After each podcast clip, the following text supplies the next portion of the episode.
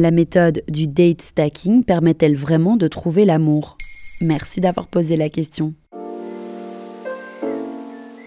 Celles et ceux qui sont à la recherche de rencontres ou de l'amour savent que la démarche peut être très chronophage. Que ce soit télécharger les applis, passer du temps à swiper ou sélectionner les profils, il faut ensuite échanger.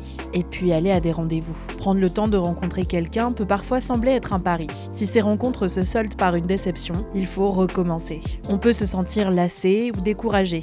Une vidéo devenue virale sur TikTok a fait connaître une pratique qui promet d'être le remède à ce problème. C'est la méthode du date stacking.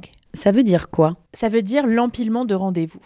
Comprendre leur accumulation, leur multiplication. La vidéo virale est un vlog publié par une jeune femme. Son pseudo est Paretei. On la suit pendant un vendredi soir où elle a planifié trois rendez-vous dans trois endroits différents de New York. Une heure par rendez-vous. C'est comme du speed dating? Ça s'en rapproche, mais ce n'est pas tout à fait ça. Les speed dating, rendez-vous rapides, sont généralement des événements organisés avec des célibataires qui se rencontrent à tour de rôle pendant quelques minutes. S'il y a eu un intérêt mutuel, elles peuvent s'échanger leurs coordonnées pour se revoir. Dans le speed dating, donc, tout le monde est prévenu de la multiplication des rencontres. Il faut faire attention à ne pas heurter une personne qui ne serait pas prévenue qu'elle est le troisième rendez-vous de la soirée. Ou bien prévoir un rendez-vous le soir et un le lendemain matin. Le mieux reste tout de même d'être honnête sur sa pratique et sur ce qu'on cherche. Et si ça ne convient pas à la personne en face de nous, tant pis. Pour casser le côté entretien d'embauche, il vaut mieux changer de lieu pour chaque rendez-vous.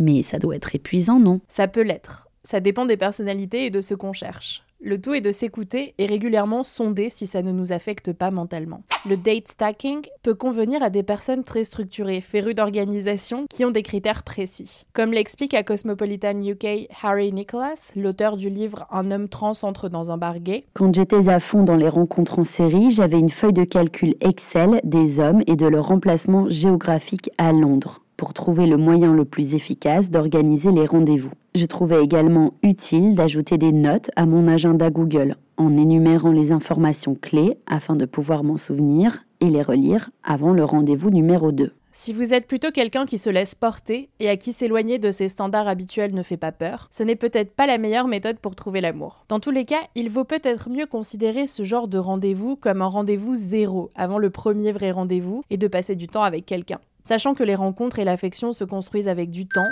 et ne sont pas nécessairement un coup de foudre. Et puis, si le date stacking n'aboutit pas forcément à la rencontre du grand amour, ça ne veut pas dire que ce soit un échec. Ça dépend de ce qu'on cherche. Ça peut être une façon de passer de bons moments, de se remettre en selle pour faire des rencontres, de se faire des amis ou de se distraire. Le tout est d'être honnête avec les personnes en face de soi. Voilà ce qu'est le date stacking.